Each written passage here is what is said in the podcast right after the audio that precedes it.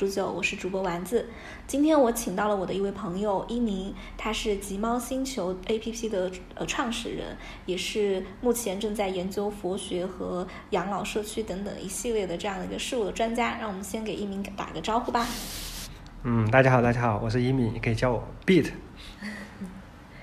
没啦。没了，我比较简洁。好，我们先跟呃，先问一下一鸣最近在忙什么？嗯，我现在主要做两个事情，一个就是我的工作项目，这个事情我现在在还在持续推进。嗯。然后，因为这两年这个融资啊方面遇到一困难，所以我们也是在一个建立状态要持续的做这个事情。第二个事情呢，就是关于我自己，就是肯定在提升我自己，就是在学佛学啊。其实这个块儿的话。因为我看见了很多这个社会有很多人有个需求，而且我自己因为刚好，嗯，很意外的进入这个领域，然后发现他非常跟我们之前想的完全不一样，然后而且对对我的话会有很帮助，所以我其实是想这块儿更精进一些，然后将来或者比如说不管是写成书啊，还是把它做成一个产品的，去去帮助更多人，这是我的一个想法。嗯但这个未来会怎么样，我们不知道。反正我现在在为这个事情而努力，就是这两个事情。嗯，我其实。之所以想要录这一期，是因为我六月份就找过你嘛。嗯。我六月份的时候，我回成都来，我我妈就非常正式的跟我说了一次死亡，就是她经历的、看到的，作为一个客体看到的一个死亡的场景。其实这不是她第一次看到了，她之前已经就是送过我外公，送过我外婆。那为什么这次她的感触那么深呢？是因为是她的同龄人。嗯，就是是她的一个朋友，可能那个朋友都甚至都跟她关系没有那么像闺蜜一样那么好，她就去送了这个朋友的最后一一程。嗯，然后当天呢，因为是晚上，在那个就是要送到那个殡仪馆，然后就是在那个地方会等嘛，会有一些手续要办，然后会等。他就跟我说，他说他一个人。站在那个殡仪馆的那个门口那个地方，然后他又跟我讲说，所有选择殡仪馆的地方都是有风水看过的，可能那个地方就不会有路灯。他当时就会感觉，第一是那种恐惧，就是恐惧一些有的没的。然后第二呢，就是他会很感慨，那个是他的同龄人，而且那个朋友就是去世，其实也是一个没有征兆的一个去世。他就会感慨说，他会不会有那一天？他那天跟我讲的时候，他是非常严肃和认真。我我后来回想起来，我觉得他是经历了深思熟虑的。他跟我讲什么？他说：第一，他如果去世了，他的葬礼要怎么安排？嗯嗯。他不要墓地，他也不想要停留在殡仪馆，因为那个场景让他太恐惧了。他就说，他如果是。去世了，要立即的，就是火化。火化完了之后，他可以选择树葬、水葬、海葬，什么都可以。但是他就是不要墓地。然后第二呢，就是他的那个要求，就是呃，他不希望大操大办。而且他对我还有一个最必然的要求，就是说，如果他的去世是在夜间晚上，他不希望我去送他。因为他不想让，不希望你去送他，就是他不想让我去殡仪馆，就是陪他走最后的这些办理的这个流程，因为他觉得他当时站在殡仪馆的时候已经非常的恐惧、恐惧和害怕，就是会带来生理上的那种害怕，然后他不想让我经历这一遭。他当时跟我说这一切的时候，那天的场景就我们一家人吃完饭，然后非常平和的一个场景，然后突然跟我说这件事情的时候，首先我脑子是懵的，因为因为我从小到大。我受过的教育，可能我们很多我们这一代的年轻人受过的教育是不会有父母来主动告诉你死亡是一件什么事情，对，然后葬礼是一件什么事情。如果有人提及，甚至别人会来就说你是不是在咒我，是会觉得这是一件不好的事情。对。然后第二呢，就是在我过去我们家庭里面有人出现了这样的一些情况的时候，其实我妈妈是比较保护我的，她不太希望让我去面对，比如像我。我外公他去世的时候，嗯，我我当时在读大学，然后他会，呃，我参与了，但是我没有那么近距离的去参与，嗯就我可能还是在外围在打杂。我的印象里面能够想起来的，呃，跟死亡跟葬礼相关的，就是有很多人在里面，嗯，然后在做很多很多的事情，但是哦，我只是在外面，比如说要迎接客人，嗯然后要端茶递水，然后你要穿校服，然后你要跪在一起等等。我我能想到的就是这些了。我其实没有非常真正的去，比如说你触摸那个死者，你你去看他最后一面，其实这些都是没有参加的。嗯对，所以当他这么正式的来跟我说的时候，我是我是有很诧异的。我不知道你有没有经历过，就是我先问你吧，嗯你去过殡仪馆吗？我去过殡仪馆的门口，就是你去送过人吗？你说的送是指我要把他送到火炉的那一刻吗？还不，呃，也差不多吧，反正是你去。那那个步骤我没有没有做过。OK，其实我经历过两次。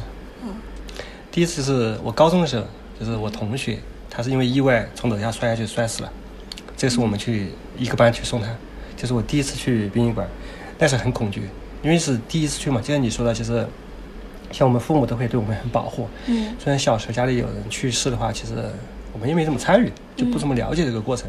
嗯。然后就是那是高中，那是我第一次去，所以那时候确实很恐惧，而且他是、呃摔得很惨，就是自己身边的人，嗯。就是住在我们一个班隔壁的宿舍的人。然后还有第二次是我的叔叔，就是去年的时候，前年的时候，嗯。我叔叔去世的时候，是我送他去殡仪馆。呃，但是那个时候我已经比较成熟了，说我没有什么恐惧，嗯而且我那时也思考了很多东西，就比较平和。像你妈妈的话，可能她可能是经历到哦，他们的那个年代的人，虽然说她的思想可能还是比较开明啊，嗯但是她还是突然意识到哦，这个事情离我这么近的时候，嗯他会有一种恐惧感，嗯对吧？嗯但对我来说，可能第一离我稍微还远一点，嗯第二我可能很早的时候我就提前有思考过。嗯其实我以前写过写过遗书，嗯，就不是说我要自杀那种、明白明白。是因为我可能经历到看到别人死亡之后，嗯我突然觉得，诶，死亡离我们其实很近，所以我有意识去写过，包括那些想法跟你妈妈是很像的。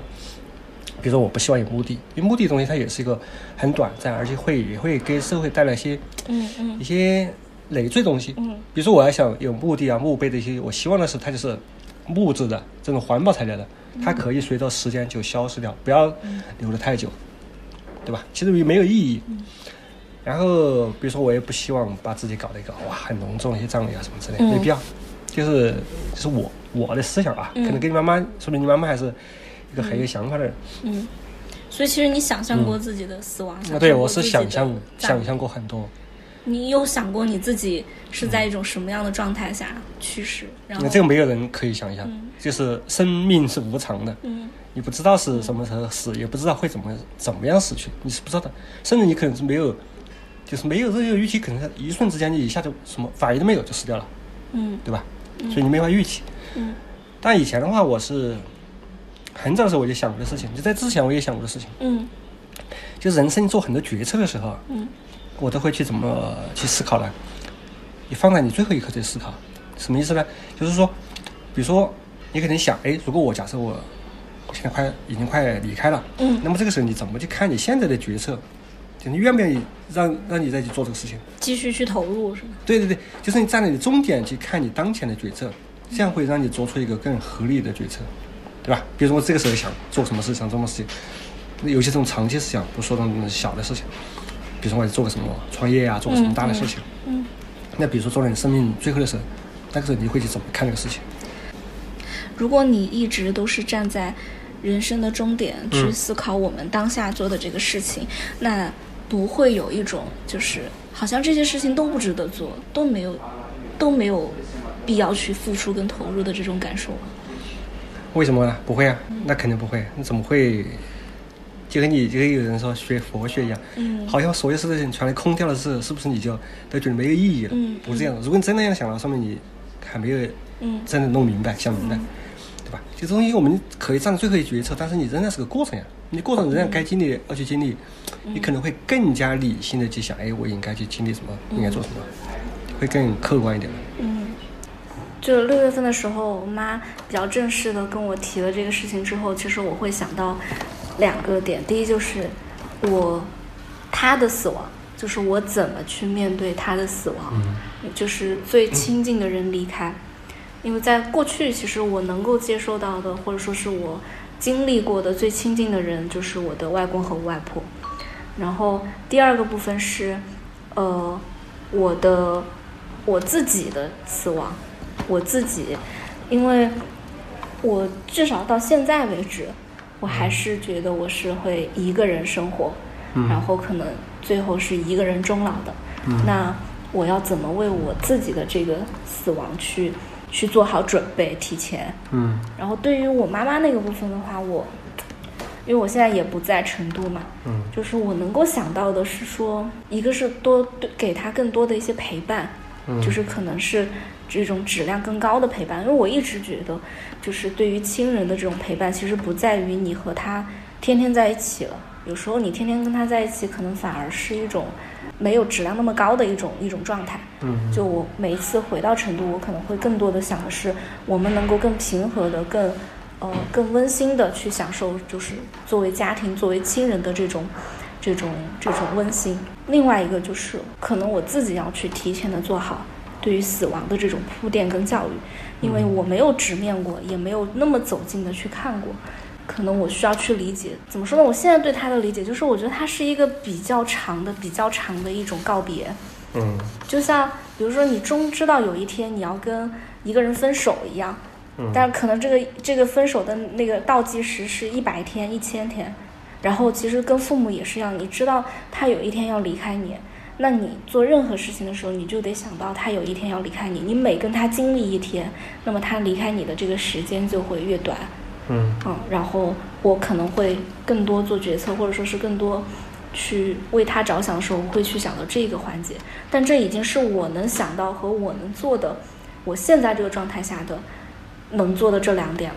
嗯对，我不知道还有其他的什么是可以去帮助我们去更好的去建立面对死亡的这种这种，你说心态也好，或者说是一种教育。我觉得可能有一点很重要，嗯。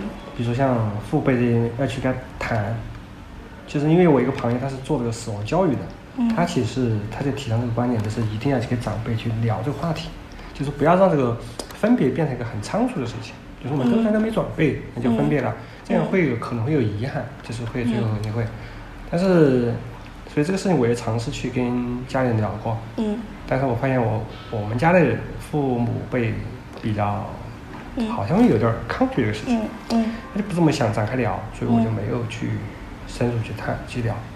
那你刚刚说要跟父母去聊这个事情，我们要聊什么呢？就比如说你妈妈跟你聊的，嗯诶，就是我们要知道我们会面临的事情，嗯大家达成一致，对吧？嗯这个事情我们是别摊摊开出来说过嗯。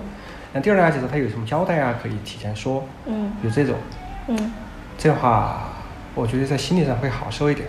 嗯有些亲人就跟你很多亲人说我们要做最后一次告别一样嘛，对吧？嗯但是很多时候你是来不及告别的，那么这个时候你就提前大家聊一下，哎，这其实也是个预演嘛，嗯这样会大家会心里就会好受一点，不管是离开人还是你最你最后送别人，是这样。我觉得到最后送别的人，其实始终都会有遗憾的。就有时候可能离开的那个人是嗯没有遗憾的，但是送别的那个人，只要你见过那个场景，你就多少会有遗憾。我在嗯七月份的时候，我去南京出差，然后刚好遇到了我当时带我入行的那个师傅，嗯嗯他其实也是成都人，然后因为他的奶奶去世之后，他就想要离开成都这座城市，嗯就直接去了南京。当时他跟我说了他面对他奶奶死亡的全过程，他就是真的就是咽气就在他怀里咽气的。哦他跟我说，就是首先他养育他奶奶养了很多年，嗯就是基本上在他近十年，呃，就是他跟他奶奶相依为命。嗯的这种状态，所以其实他奶奶既是他的亲人，然后也是在生活上的一个伴侣，嗯，就是一种陪伴。第二呢，就是他奶奶是生病的，哦就有很重的病是需要他去照顾呃照顾和负担的。对，嗯第三呢就是第三就是他奶奶去世是一个非常突然的事的一个嗯。瞬间，嗯。就是他奶奶本来是身体呃有有疾病，然后呃死亡是突发在凌晨，嗯。然后在头一天的晚上，他们还因为这个有一点点小小的这种呃争执，其实都很正常，对于一个嗯。家庭来说。嗯。然后第二天早上的时候，应该是凌晨的时候，就嗯突然把他叫到叫起来，然后就是在他怀里。他跟我说的是，他说，呃，他走之前嗯。就说了一句：“我快要呃，就是站不起来，站不起来了。嗯。然后就当时他是扶着他奶奶的嘛，就他想就让他奶奶去医院，嗯。然后就说我快要就站不起来，站不起来，这就是他走之前的最后两句话，嗯。然后就在他怀里咽气了。嗯。然后咽气完了之后，他跟我说，他说当时我的魂魄已经没有了，我也很懵，但是那个时候他的身体、他的意志竟然还能去打幺二零，嗯然后还能给他的朋友打电话。哦，他跟我说，就是呃，而且就是去世的那个现场是比较比较恐惧的，反正非常恐惧，很像那种凶案的现场，因为他他的奶奶是疾病嘛，可能也有血呀、什么的。他跟我说，就是魂魄没有，魂魄已经随着他他的奶奶的当时去的那个状态，已经就是一种空白跟漂浮。嗯但是他的身体要去打幺二零，然后给他的朋友打电话，然后一边哭泣，他的朋友在电话这边就安慰他，然后凌晨五六点的时候，朋友又到家里来陪他。嗯他跟我说这一切的时候非常平静，嗯但他消化这一件事情已经一年了，我觉得他都没有完全彻底的消化完。嗯就你说他对他的奶奶要离开这件事情知不知道？他一定知道，终有一天，或者说是可能就已经很近了。嗯嗯，他有没有想过可能是一个突发的状况？他肯定是想过，他也跟我描述过。但是即使，而且在这之前，其实他做好了，就是所有东西都要为他奶奶好，他也不想让他的奶奶有遗憾，包括搬家呀什么东西的。嗯但即使是我们前人已经觉得我已经做的没有遗憾，我跟他沟通了，我跟他说过这一切的时候，他仍然觉得他到现在离开了，他仍然觉得是有遗憾，他仍然是放不下的。为什么呢？我会觉得像这种长期陪伴在我们身边的人，嗯他有一天离开了，会有两层是我们需要去做心理上的这种脱解的。嗯第一个就是你跟这个人生活了很长时间之后，你跟他会有共同的习惯，嗯然后突然之间他离开了，这种共同的习惯其实是没有另外一个力量来承接的。嗯要么你培养新的习惯跟爱好，要么就是得有另外一个人来承接。但其实这两者都很难，嗯因为这个习惯是发生在你和陪伴你的这个人的身上的，嗯所以其实嗯很难。就像呃，之前我们看一个电视剧，就是呃，女儿已经出国了，然后呃，父母两个人去把女儿送出国之后，女儿十几岁出国，然后回到家里面就疯狂的哭。因为我的十几年的这个生活，我已经习惯了。我早上要起来送你去学校，我每一天吼你，我每一天很多细碎的事情都是围绕你的。但有一天你走了，我多出了大把的时间，就像我的那个师傅他去照顾他奶奶一样。他其实每天很忙，他要为了他奶奶的生病啊等等一系列的事情。嗯我觉得这种习惯没有人去承重之后，人在这种生活方式上会失重，所以他需要去在心理上和生活上去做一次脱离。嗯然后第二种就是情感上的脱离，嗯就是哪怕我们如何练习过、设想过，嗯死亡终有一天要走到我们的面前，我们最亲近的人要离开，嗯可是基于血亲、基于情感，我们都无法割舍我们对这个人强有力的依恋。我觉得这是一种血亲之间的这种情感吧。他始终还是会觉得说，这个世上我少了一个亲人，我少了一个依靠。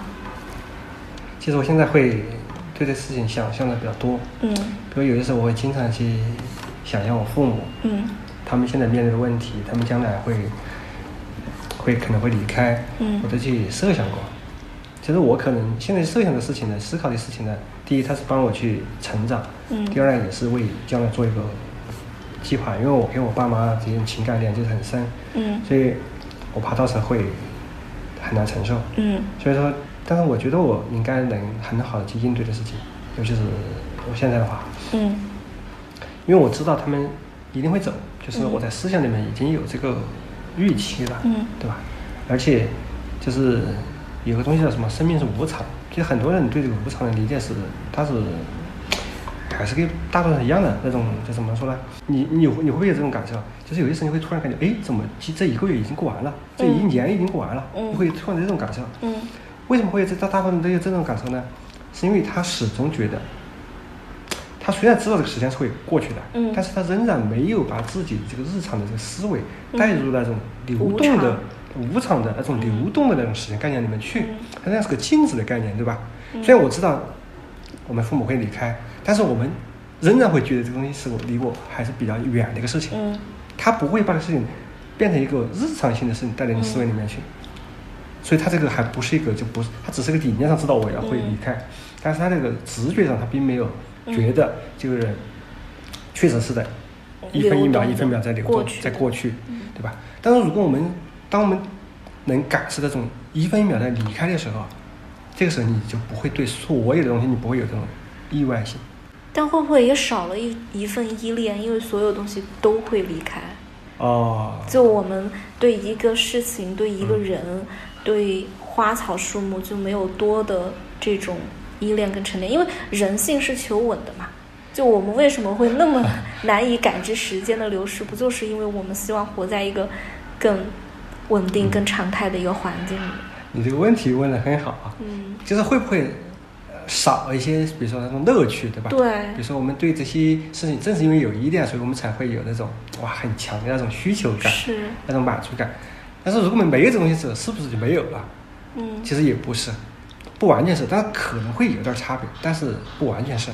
比如说，那你我们知道他会这个会事情会离开，可能我提前会有预期，嗯但是我们可能就会在当你遇到事情的时候，这个人的思精神情绪就会更稳定，嗯对吧？就比如说我父母离开时候，我肯定还是会伤心、会哭、嗯会有这种伤心的这种情绪波动，但是可能就不会那种，哇，搞得自己很崩溃，会有点生活这种很难支撑这种状态没有，就不会有。嗯明白吗？所以他可能就没有那种特别那种高的那种嗨，或者特别那种低落，嗯这种情绪这种特别大的崩溃就不会有。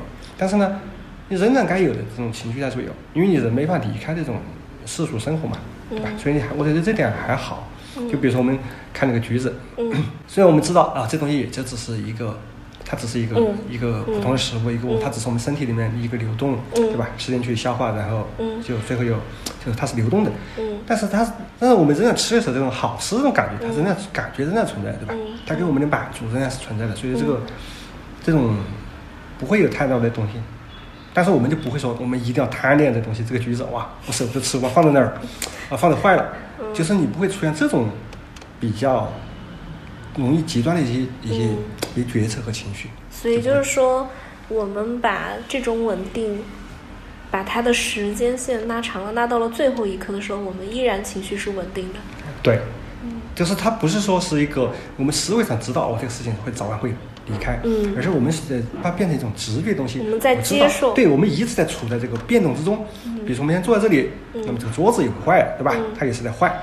那如果但是我们不去不去刻意的去想这个事情的话，你就会知道啊，这个桌子是好像是会一直都会好着的，嗯对吧？一直存在的嗯，但实际上不是，对吧？嗯我们的所有这些东西，它都是会在慢慢坏去。我们穿衣服，我们我们所有的戴眼镜这些东西，它都是会坏的，嗯它都是在不停一直在坏的，而不是说在那哎一天突然一下就坏了，嗯不是，对吧？人的生命也是一样，我们自己也是可能也是一分一秒一分一秒就是在嗯，在消失，这个在是一样，这个在佛学上应该叫什么？这就是一种无常观嘛，它叫无常观。这个是我今年才有更深入的去研究了之后的，但是这也是一个跟死亡相关的一个、嗯一个话题吧，我觉得还是很很有道理的。嗯，就是世事无常。对对对，但是呢，就是我们从心理学上去想的事情，就逻辑上会想是无常，我们大家懂，嗯这所有人都知道。但是有时候我们始终很难把这种这个无常摆在我们这个思维里面，就是直觉里面去就是去感受它，你懂吗？我们很难把无常这件事情拿来作为体验。啊，对对对对对对，这个意思，这个意思。嗯因为人是拒绝体验无常的。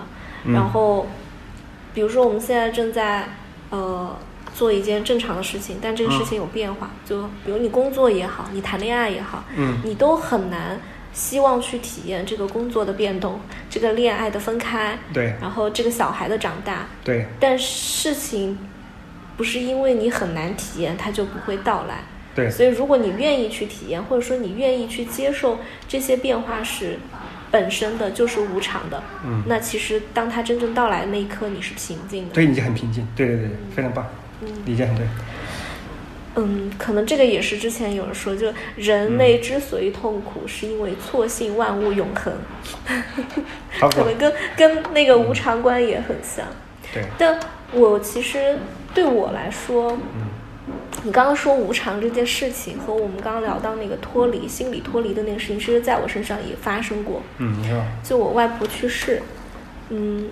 我外婆去世的时候，我刚上大学，嗯，而且她也是去世在一个夜晚，嗯，当时她是在县城，啊，我们在成都，嗯，她，我冥冥之中我感觉她断气的那一刻，其实有提醒我，我从小是我们家几个孩子里面，我外公外婆最喜欢的那个，而且也是跟他们相处和就是依恋产生更多的那个，嗯，因为那天晚上我们家的那个就是洗水池、洗水台。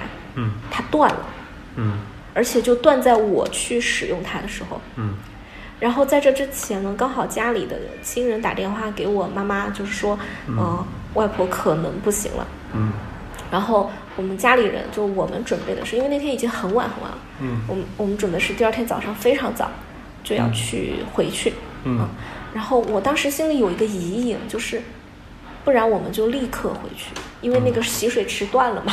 嗯，就本来就是，就像你说的，就是我无法想象那个那么大的洗水池它能断。嗯，就当时我会有一种是不是我外婆在预示我，嗯，我要赶快回去的那种感觉。嗯，然后第二天上午早上里呃，基本上很早我们就到了那个医院。嗯，到医院之后，其实已经已经就是去世了。嗯，因为呃，亲人已经在做一些呃比较基础的准备了。嗯，呃。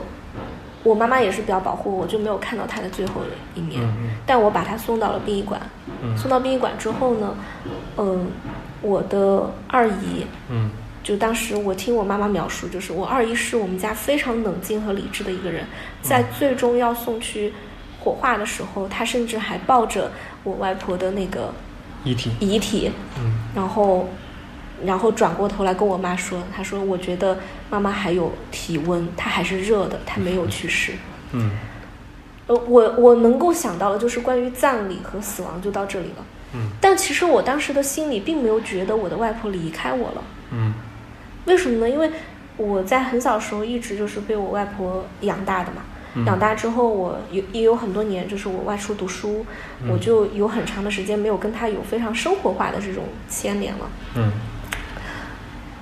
然后你会觉得说，呃，一一段时间你不跟这种亲亲近的亲人去联络的时候，他没有常常的、天天的出现在你的生活里的时候，他的离开可能虽然你知道他离开了，但是你的心里其实并没有跟他解绑的，嗯，你还是会觉得，啊，我的外婆只是去世了，但是，嗯，也，也，也，她还是我的外婆，会觉得她可能就是住在了一个庙里。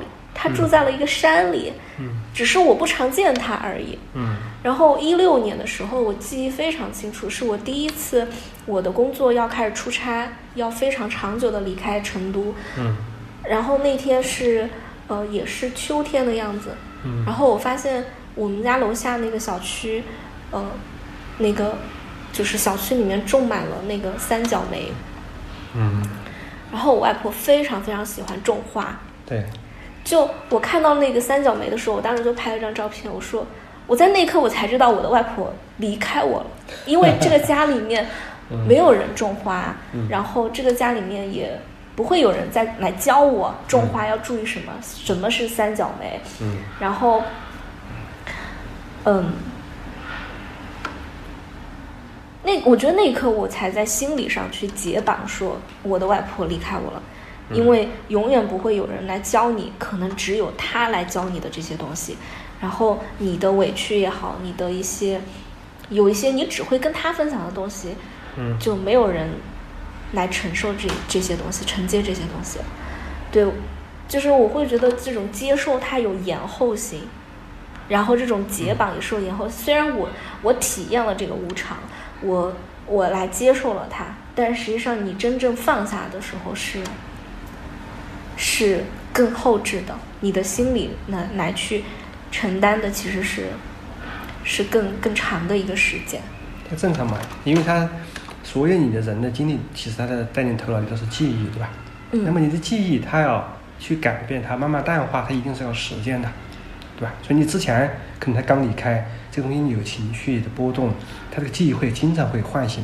那么当你时间久了之后，慢慢慢的你知道哦，你接受这个事实之后，这个记忆它就越来越久远，越来越久远，就不经常唤醒。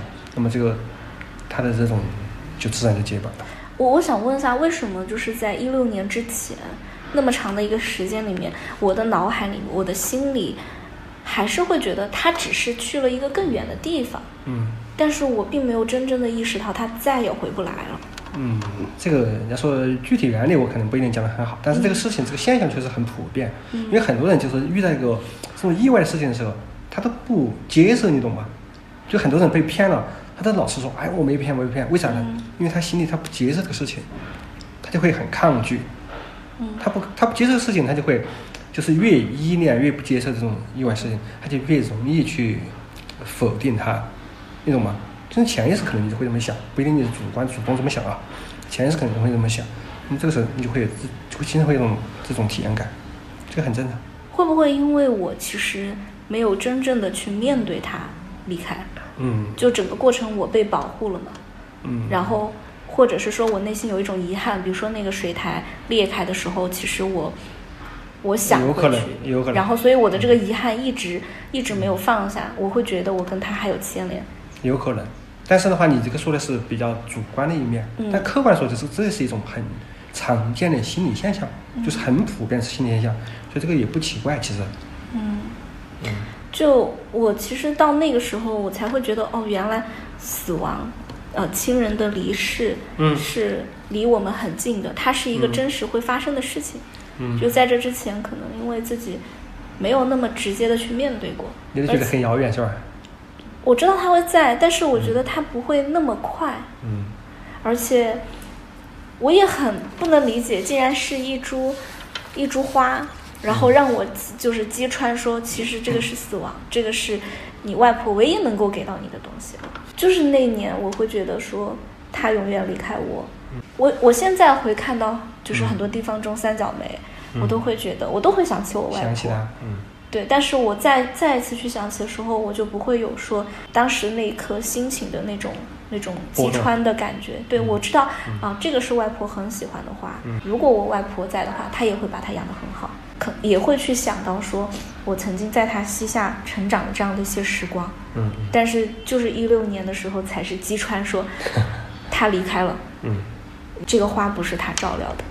嗯，会有，就跟刚才我其实说我就预期父母的离开也是一样嘛，就是可能他离开之后可能会有有那么一小一次，或者是中间有一小段时间我会很悲伤难受，嗯但是这个只要这个一过去，其实我也会去接受它。就虽然你可能还是心里有些不习惯呐、那种、嗯。那种体验感空落落的，但是你会真的会慢慢去适适应这个事情。嗯，那你觉得这种亲人，就是跟我们有血缘关系的血亲，嗯。他的离开和没有血血缘关系的，嗯。嗯，这种伴侣，比如说我们的爱人，嗯。我们的，嗯，比如像我现在养小猫嗯，啊，这种的离开，它会给我们带来的这种感受会不一样吗？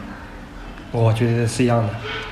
其实一不一样，其实跟你这个你们的情感连接的深度和这种习习惯的适应的深度、链接的深度有关系，不跟你什么是不是血缘关系没关系，嗯。对吧？比如说你的伴侣，嗯。那伴侣的话跟你之间肯定是，如果你们俩是那种关系很糟糕，那你们可能就很难去 产生这种感觉。但如果你们的感情跟你父母的一样，对吧？他也会很深的感情的话，其实你体验感是一样的，没有太多差别。嗯，我我之前看一个综艺节目，就是那个《再见爱人》，我不知道你看过没有？没有，你可以看一下，我觉得还、嗯。还可以啊。就是它其实是讲婚姻的，嗯。然后中间呃有一个男嘉宾，就是他们也是年纪比较大了，嗯。嗯、也我我忘记是哪一集了，就是他的妻子是有生病的，嗯。这个这个嗯男男男男的，他就他说了一句话，他说我不跟他离婚，是因为我希望有一天他走的那一刻，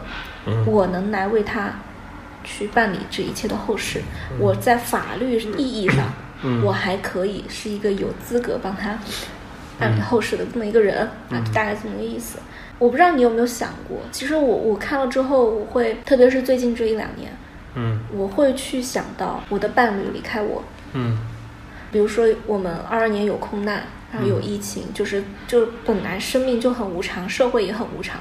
我以前我都不会跟他发短信，或者说，比如说大家我我们俩都出差，嗯我们都要坐飞机，我可能都不会，就没有这些行为，没有这些行动。那后来我就会跟他说，就是要注意安全，或者说一路平安，嗯起落安妥这种话，因为我我不知道就是这个意外会不会发生。对，我甚至有主动的跟他提到过，你去世了，我希望你留给我什么。我当时跟他说的是，我希望你的遗嘱里面有我，我不在意你在遗嘱里面留了什么给我，但我要的是遗嘱里面有我。嗯对，这个可能是我能想到的，就是你很很深爱的一个人，他离开了。我觉得可能那个遗嘱里面有我是，我还想在这儿留一点什么，就是我能留得下来的东西，可能你没有了，但是你你给我留了一点念想的那种感觉。嗯，对，我不知道你有没有有没有去沟通过，或者说是有没有去想过。啊，这个没想过，我从来没想象过这个这个事情。因为我我知道，就是他离开之后，呃，我的生活的习惯和就是我们刚刚讲的有一些惯性，它会失重，嗯然后嗯你跟他一起产生的这样的一些习惯，它会陨落掉，嗯这种惯性的消失就会打乱我的生活。我会觉得可能是因为我想要一个更长的心理周期去解绑，嗯不管是这种习惯的暂停，还是说对情感上的依恋，还是说我要去接受这个人离开了。嗯那男性在这种情感上面不会去预设，或者说是会不会有这种依恋吗？会，但是就但是可能他就会比较果断一点嘛，他就会果断一点去处理这个事情。比如说这个人离开了，然后我觉得男性会，但是只是他不是显性的，嗯。可能他，嗯。比如说今天我要我我我有什么事情，嗯。可能我的伴侣他不会像我这么感性的来要求我嗯。给他留一点东西，他的情感的消消逝或者说是这种消化，嗯。可能存在他的回忆，存在他的日常生活，嗯。比如说他，比如我们俩一起早上一定要在一个店里面吃早餐，他可能就是坚持这个习惯，哪怕我不在了，但是他坚持。嗯。但是对我，我作为一个女生来说，我可能去也吃这个早饭，但是嗯。要么就是我可能很难再再去到那一家店了，就是我会觉得我我会回避它。嗯。啊，要么就是我可能会带着那个念想去，就我觉得这个人没离开我，嗯。但是不代表男生他没有一个需要需要时间去割舍、需要时间去解绑的这么一个过程，只是他的解绑的动作不是显性的，嗯，他可能就是回忆啊，他可能就是一个人去静一静，对，那肯定的。但是我是说，就是男生的话，一般来说啊，总体上，嗯。就是可能会处理这种事情，他会快一些。就比如有些电影啊，这种很那种嗯特别那种那些嗯情节的话，就可能女生会看会很感动嗯。但男生的话，其实他是会也会有人人的情感其实一样的，不分男女的。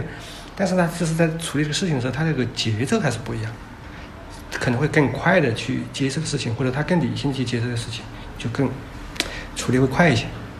对吧？就很嗯，经常你会看到有些女生说，哎，你们俩分手之后，哎，你看，因为我还没准备好，就他他都你看，他都马上就去找别人了，或者他是怎么样了怎么样的，对吧？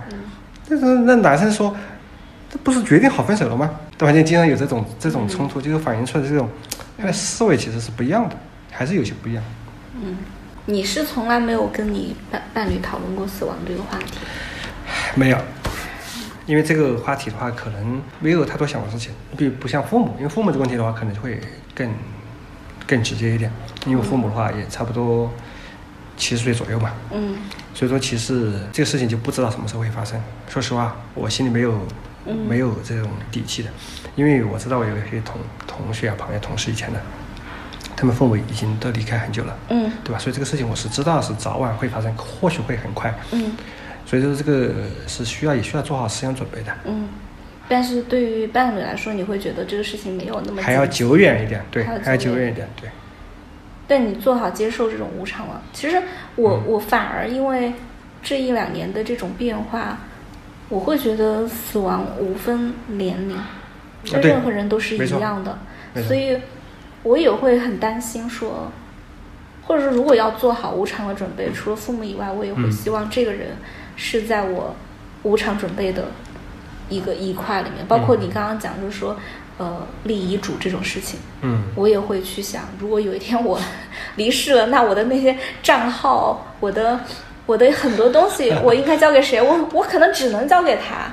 嗯就是我只能够去交代给到他，然后我是不是包括对我自己的这种无常，我因为好像这个世上只有这个陪伴你的人，这个就是在这么长时间里面进入你生活的这样的一个人，嗯他能够去接得住你的生活的细节了。嗯对，所以我会把伴侣去考虑到，包括像我的猫狗，我的猫猫，就是嗯他们也陪伴我很久。当然我知道他们肯定是比我要早一步要离开的。就如果是正常的这种发生的话，嗯，那我会去想好，呃，我要怎么去给他们去去安排好。对安排好，包括呃，现在也有很多什么宠物的毛发可以做钻石啊，包括就是他们怎么样，就是也会去想到，就是这些陪伴在我生活日常里面的这些人和这些动物，我要怎么去帮他们去处理好？可能是因为我就到了这个年纪，我会去想这件事情。嗯我不知道你想过没有？我们刚刚有有聊到过你自己，自己的死亡吗？对嗯，你刚刚有聊你不要葬礼，对，我不希望太复杂的东西，包括其实我想给我父母探讨，甚至包括我爸妈，比如有一天去世了，这个葬礼因为按传统了，其实很繁琐、很复杂。其实我是不希望简单，但是这个东西只是我的想法，嗯所以我想跟他们聊，但是一直没有好的契机，因为我感觉像我爸爸的话，他我也感觉他有点恐惧死亡，会也会很恐惧聊这个话题。有时候他不如我，甚至不如你妈妈那么开明。有时候我们看起来越坚强的长辈，其实他们，因为他们更没有去直接的面对过这种死亡教育。对他们的思想的话，可能比较传统，他没有像我们这么样敢坦然去思考的事情，所以他们反而会恐惧感更强烈。嗯嗯，然后我自己的当然，我其实我现在对死亡是很 OK 的，没有任何问题。就是我，比如说我哪天要，哎，突然遇到这个问题，但比如说我们这个事情还没来的时候，我会有恐惧感。嗯但我说的恐惧感不是说那种，嗯，就是那害怕本那种，对对对。害怕，而是说人有一种求生本能，嗯。这个是有的。但是如果这个事情它是确定的，对吧？嗯。我是知道我自己快不行的，嗯。其实我一点儿恐惧感不会有，我很坦然的接受这个事情。嗯。但这个问题就是说，我们可以，但是父母做不到，他可能还做不到，但是我希望他能做到，我特别想，因为一个人如果说当时我快到来，他这种恐惧感一直伴随他，其实他是很，其实也是个很悲惨的事情。你发现？我问你个问题啊，你说，如果你最后是在医院，嗯，需要靠插管，就是需要靠很多的医疗手段，你才能我不接受够。啊，我希望不要。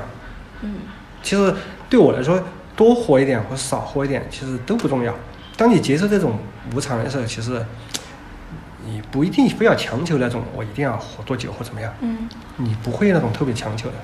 但你曾经跟我讲过，就是嗯人在那一刻有求生的本能。你还记不记得你曾经跟我讲过，就是嗯人在那一刻会有求生的本能，然后我们的亲人是很难拒绝我们那种求生的本能的。对，往往其实人家说呀抢救啊，怎么样怎么样，其实都是家里人，是他不是你自己，你懂吗？但是家里人有可能，有可能是因为他看到了你求生的本能。我妈妈跟我讲说，嗯她也跟我讲过，她说她不要过度医疗，她不想给我带来很多的负担。但是她说这话是因为她现在尚且健康，然后她能够想象得到那个过度医疗对于一个家庭的负担，以及过度医疗对她自己身体的这个痛苦。嗯，但是她不能想象的是，她在那一刻濒临死亡的时候，她有求生的本能。那个本能可能就是这口氧气，我想要。但是我觉得你这个可能是你的想象哦，有可能是，嗯有可能他在那一刻，哎呀，我恨不得赶紧赶紧离开了。真的吗？那或许啊，因为他可能会痛苦啊我们。无法去设想，我们无法去设想。嗯然后我我看过一个，嗯、一个死亡教育的一个纪录片，嗯就是，嗯，当时是一个台湾的医生，就是嗯他说，呃，我们的人性和传统还有文化里面，其实是没有把生命的体面和尊重去作为生命的第一要义。而是把生命的嗯长度去作为第一要义。他说他，因为他是医生嘛，嗯抢救是医生，他看过太多的过度医疗，而过度医疗其实给给病人带来的是一种。就是当时在这种肉体上的痛苦，也许他有这种求生的本能。然后他的建议是什么？是说，嗯，如果真的是濒临死亡的，呃，病人或者是说家属，第一，你可以给他在唇边喂一点水。如果他已经喝不下去，那个时候，比如说有些喉管有问题的，你没有办法喝水，你就用那个水去湿润它。嗯，因为水，人家说水是生命之源嘛。你会让他看到一点点这种流动的希望，嗯，然后他自己也会觉得身体是有活跃感的。第二就是你多陪伴他，比如说你可以握着他的手，可能那个时候他的手已经有感受，不能够不能够动，但是他感觉得到有另外一个人的温度，而且他觉得这种做法其实是能够让你更能够了解一个人生命慢慢慢慢离开，体温慢慢慢慢离开是一个什么样的感受。嗯，然后第三就是你要保持。你可以多给他做清洁。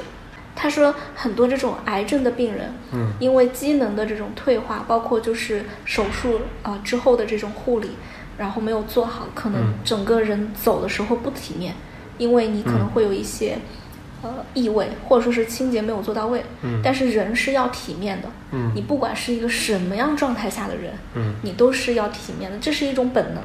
然后你多给他做清洁，他会觉得他走的时候是有。有那么一点尊严，嗯，有那么像人一样的这样的。他说他看过太多在抢救室因为过度医疗，比如上呼吸机、上插管，然后最后人走的时候满身都是洞，都是伤，都是器械。嗯，他看到那个咽气，那个眼睛是一种，就是不是特别受尊重的这种这种历史。同意。对，所以我会。当然，我我母亲是这么说啦，但我并不知道我自己能不能够，就可能现在我们这么去讨论，我母亲不要过度医疗，但到了那一天的时候，我不知道作为子女，作为他的亲人，嗯，我能不能去接受，就是我的父母还有一口气在那个地方，还能再多活五分钟的时候，我去拒绝这件事情。嗯，但是你知道吗？这里面其实最重要的什么？就很有可能是你到那一刻，你的贪恋。你对情感的贪恋、亲情的贪恋，你想做事情，并不代表他的想法。那往往你你的内心的这种贪恋，可能会影响你的决策，是的，对吧？很多人就是这样子的。像父母这代人，再往上走，上辈，嗯，他们那时候没这个条件，也不可能这么强求什么之类的，对吧？嗯，他就顺其自然，这个其实是个正常状态。但是可能到后面他们这代人之后，然后有这个医疗条件，嗯，对吧？大家可能会才会去滥用。因为他们的观念还有还没转变过来嘛，那到我们开始，可能就会有些人开始去思考的事情，他就会更好的去接受这个事情。反正对生命中这些，我们你真的要接受他的这个这种自然的一个对对对这个自然的过程。我们不要说我们想要什么，这个这个事情是很很容易犯的错误，对吧？你不要说我想要他留下来，我想让他活，其实不是说你认为还是他想活，未必。所以刚才你说的问题时候，我在否定你，对吧？很有可能是你想让他活下来，多陪你，不是你说怎么考虑？哎，他应该怎么样更舒适的让他离开？嗯，我觉得最后的话，可能更重要是他的舒适感。比如说你刚才说那个，哎，我们就陪伴他，就握着他的手或者怎么样，抱着他怎么样？这个时候你会让他有安全感，对吧？嗯，这个人他最后安全感他会更舒适的去离开。我觉得这种或许会更友好。你说你多活。五分钟、十分钟，几分钟、十分钟或或多活几天、一个月，真的有意义吗？未必啊。可能只是对生者有意义，只是对生者的情感，就是续命、续你的情感、续费。嗯，但是但是其实，你这个仍然是你的贪恋，对吧？嗯。未必是合理的或者是好的。如果是当事人向你提出来说，这一个月我要我我要我希望什么，或者有什么特别的，如果是他有这个愿望，嗯，那我们可能也要要要考虑怎么样，要不要满足他，对吧？还尊重他的想法。我不知道，我只是知道说，在我很冷静、很理智，或者我父母很冷静、很理智的时候，我们做了这种不要过度医疗的选择。但是到了那一天的时候，可能要看我成不成熟，对，也要也要也要看父母的一些意愿吧。如果是我自己的话，我当然就以我现在的这个视角来讲，我肯定不想要过度医疗。我我为我自己做的两件事情，第一就是我截止到现在为止，我会为我孤独终老这件事情去做准备。嗯，唯一能够做的就也是两件事，第一就是你。多存钱，要有钱，因为孤独终老其实是很花钱的，就是你有很多东西，特别是你曾经跟我讲过，就是嗯难的不是死亡，难的是失去了生活的能力。对对对，就这个部分是很花钱的。然后第二个呢是锻炼好身体，对，就是因为你如果你年长之后，你的体能机能比别人好的话，你有很多东西是可以自己来的。对然后自己来的话，你的受尊重的程度，你的消耗的程度，嗯以及你的幸福感会和和其他是完全不一样。嗯嗯然后我能想的是这样子，我也想过我要留下来什么。嗯我觉得我没有太多的物质上的东西可以留下来，我更多的是希望说我有一些作品，有一些输出能留下来。就比如说这个播客，嗯我我走了，我觉得我这个人、我的物质、我曾经做过什么，这些都不重要。如果说有一天很幸运，这个播客它一直留在这个地方，然后嗯、呃这个平台有没有把它下架，嗯。然后它就一直有人，或者说是没有人在这听，但是它留下来了，那我觉得很也很好，也很好，这个就就已经很满足了。哦我最近也想，就是有时间的话，我会想说，我能不能去记录一点东西，写一点东西，也是因为我觉得活在这个世上，其实你的肉体、你的你做的事情、你的物质、你的金钱，其实都是带不走的，对，或者说你也留不下来。嗯。那你唯一能够留下来的是你的思想，你的哇，这样说 的好好好伟大啊，就是其其实就是你的思考，你说过的话，你输出的一些东西，我觉得这个可能才是才是真的能够留下来的。如果它真的很重要的话，嗯，但是我从你的描述上，我能感受到，这也是你的一个贪恋哦。怎么你要明白说？因为你想要留下东西来，这是你的想法，啊，你想要。但是比如说我做什么事情，我是希望，我可能会觉得这个事情对我来说不重要，我留不下来嗯不重要。我要的是，如果东西我能帮助到别人，哪怕这一刻，或许它有意义，就是所谓的慈悲嘛，我能帮助别人。但如果说东西它不能对别人没有意义，我对我自己来说，其实我是不 care 不在乎这个东西的，对吧？留不下来。不，就是我以前发朋友圈就是，我老想发，我想发，嗯，但现在的话，其实我已经不是那么想发了。就是我想发一件事情的时候，我是想，哎，这个事情对别人有没有意义，看的是。人，我才想发。就是所以那个我想发是我满足我自己的分享欲，对对对对。但是我发给你是因为你需要，对，就是就是我现在哈会这样去想。以前的话，我可能还是那种，哎，我想发，我想去那种嗯嗯嗯所谓的社交货币嘛，对吧？嗯你想去展示。现在的话，我可能会更追求的是，我想要这个东西是不是对看到人有有有有些有些什么帮助啊，或者是会给你哪怕带来一点好的一种美感啊，嗯我才会想要去分享。嗯，明白，可能是一种贪恋吧，但我也希望我自己。我希望我肉体走的时候是一种 体面的，就像，嗯就像呃，我很早之前我看那个张爱玲去世的那个新闻，嗯。我会知道，就是她她知道她自己要走，嗯。然后她穿了一一身比较漂亮的旗袍，嗯。在美国，嗯其实他住的环境是比较糟糕的，就是他的桌子都是有很多书堆起来的，嗯。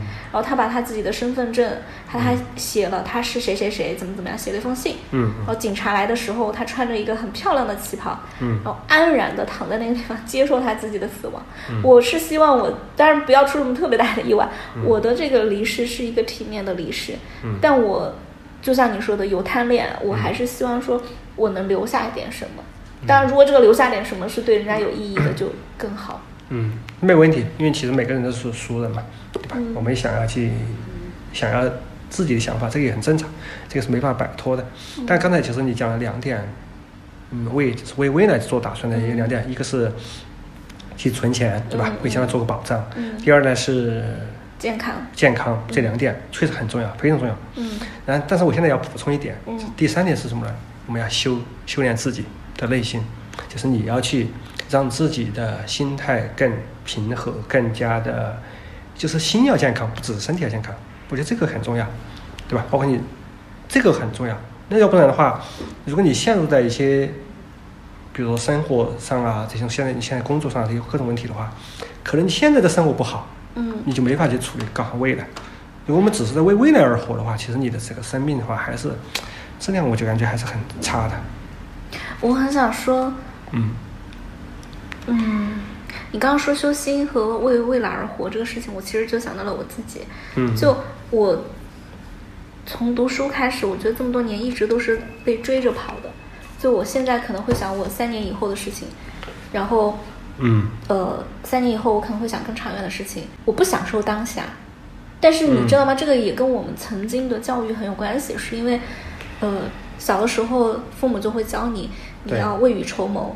你要居安思危，你带着这样的一套，就是活了很久之后，我们很难真的当下停下来去享受这朵花、这这片云，就是这种闲暇、悠然的时刻就变得少了，就又变成了你生活的一种惯性。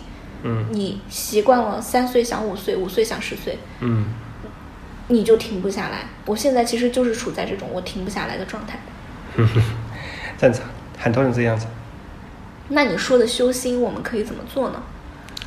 啊，这个的话，我也不知道，没有什么特别好的方法啊。嗯反正就是我自己的话，就是会去，就是今年啊，因为我可能是因为工作原因嘛，嗯就是因为当时面对压力很大，所以我今年可能会学了佛学。这个问题很好的调，帮我去嗯改变了我自己的很多传统的一些一些个性的，甚至包括原生家庭给你带来的一些不足的点。嗯所以现在可能会好很多。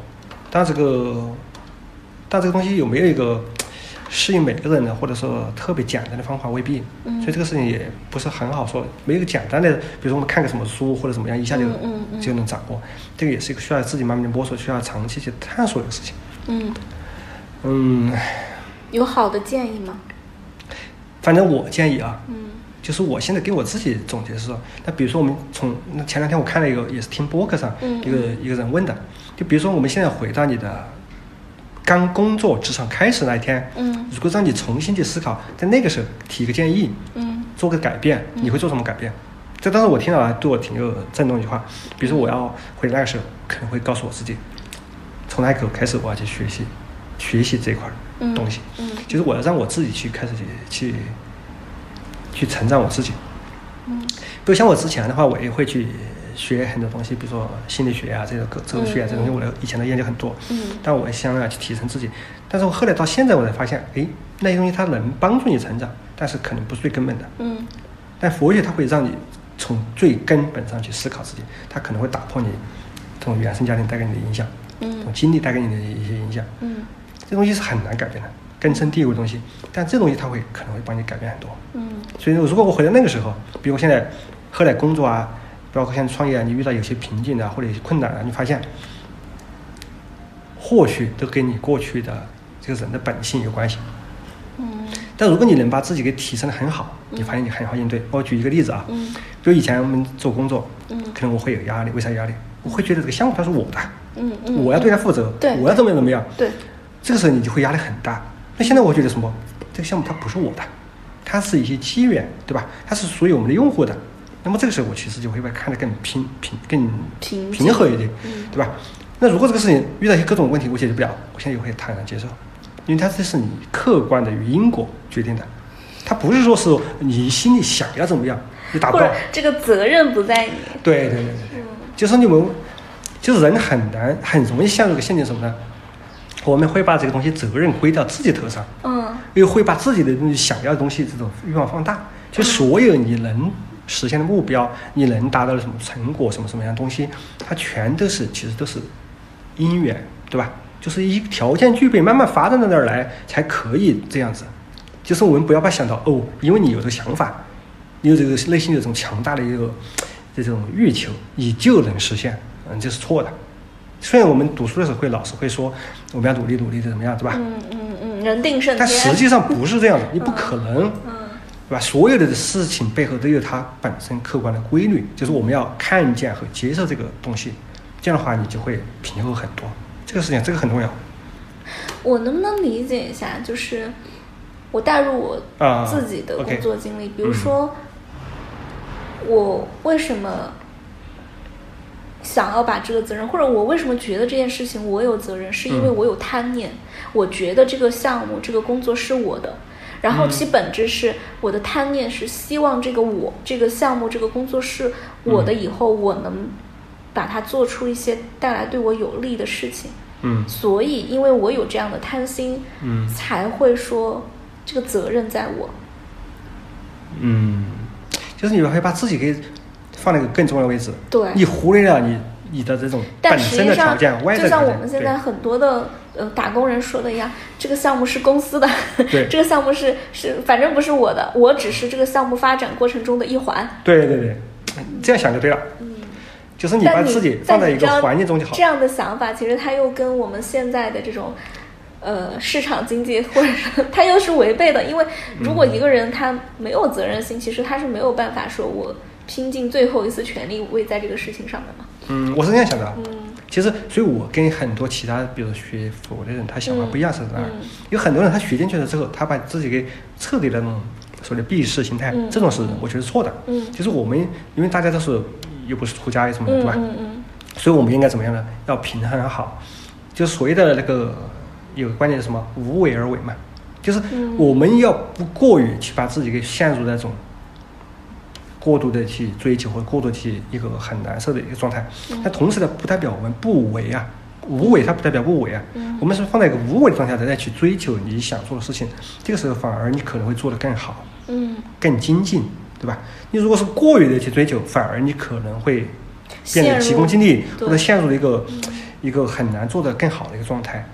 就跟你说，你要为了为了存钱，但如果你每天都在焦虑，你的养老，你现在可能几十年都够跑，你我养老一定有问题。我就是我就是这样子的焦虑，我就是这样子的焦虑，就是嗯。我最近会看很多就是什么保险啊之类的，但是我这个话题没有找就是那些、呃就是做保险的朋友来聊，嗯。我找你是因为我不想把这个话题到最后他去收敛，说我们要给自己买很多保险或者这种这种物质层面或者具体行为上面，因为我觉得这种具体行为会给大家带来很多的这种选择上的焦虑。嗯对，但我因为我已经有了这个东西了，就是嗯我会去想，我四十岁我要做到什么程度，我的这个养老才不会有问题。然后我会去想我的，我比如说嗯，我甚至前一段时间，因为我妈六月份跟我说这个事情之后，我会去看。嗯，像我们这样体质的人，老了之后容易嗯得什么样的病？那我嗯前置要去养生。嗯然后前段时间我不是有那个艾灸灸了一个泡出来嘛？嗯就是因为我想养生，然后我在想我什么穴什么穴位，就它已经在我的生生活里面产生了一些具体的行动，嗯和这种行动带来了一些反向的一些情绪了。就我我我也能理解，就是这可能是因为我害怕死亡前置的一些反应。嗯，对，你害怕意外，包括死亡，包括意外，你就是未来会出现的那种不确定的东西、不常对我怕意外，所以我嗯其实是想说，我如果我有一天我比我的父母更早，嗯那他们要收获什么？他总不能收获我那一堆账号吧？对他来说是没有用的。对就像江哥的母亲一样，其实对他来说是很痛苦的。嗯那我如果我不是意外，嗯然后我我我我非常的就是按照自然的规律走到的那一刻的时候，嗯在那之前我还能做些什么事情？其实给我带来的这种焦虑是这样子的。嗯。嗯这个是很正常的，就是但是呢，如果陷入就是有焦虑，它本身也是一个我们要两相看啊。就之前有一个网上看到有一个姐们儿说，嗯，她也是在学这个佛学佛嘛，修嗯修炼嘛。嗯他说，哎，我今天走走在路上，看见车冲过来的时候，好像我心里还有点害怕。嗯他会就是他潜意识说这个不好。嗯嗯啊，当时我就觉得哇，这个太恐怖了，你不要这么想。嗯就是我们不是说要让自己面对所有东西都不要人有任何焦虑和恐惧，这个、嗯这个是一定是有错误的，嗯对吧？这这个东西是人他的恐惧、焦虑，这东西它是一个是一个有价值的事情，它能帮你去生存。所以你的那些恐惧、什么想法、一些东西，其实本身也是没问题的，我们应该有。但是说，如果这个东西它陷入去了，让我们天天的恐惧，嗯让我们现在当前活得过得不好，嗯这就是有问题的。所以这个它是有一个边界的，嗯要平衡好的，对吧？你不能说我每天就只考虑当下，哎，只享受生活，但是一点儿未来的计划啥都没有，嗯其实这可能也是有问题的。那比如有一天你面对的一个问题的时候，你可能就会应对风险啊这些问题要差一点，对吧？嗯其实甚至你说我们还是有责任，包括对自己、对家人都有责任，对吧？但是我们就是不能过于去做事情，就 OK。嗯，那我们今天就先到这里。可以哦，我可以再给补充一个啊，，你说。嗯，其实我在看在看书，我看有一个老师是泰国的一个老师讲的一段话，他是讲给一个快要去世的一个人去讲的一段话，但是我把这话收藏下来了。嗯但是我还想，如果有一天，比如像我父母或者是嗯我亲近的人，他们离世了，刚好我也陪在身边，我们可能会把这段话念给他听。嗯就除了你说的陪伴以外，我们会给他念给他听。嗯但是因为我我觉得我能想象场景，就是当我们去把这东西传递给对方的时候，他可能那一刻会比较安静，会更更安宁一些。嗯，这是我当时也做了一个计划。可可以分享一下这段话。呃，这个回头发给你吧，你可以公开分享。好好好的好的好的，谢谢。嗯，好，那我们今天先到这里了，谢谢一鸣。不客气。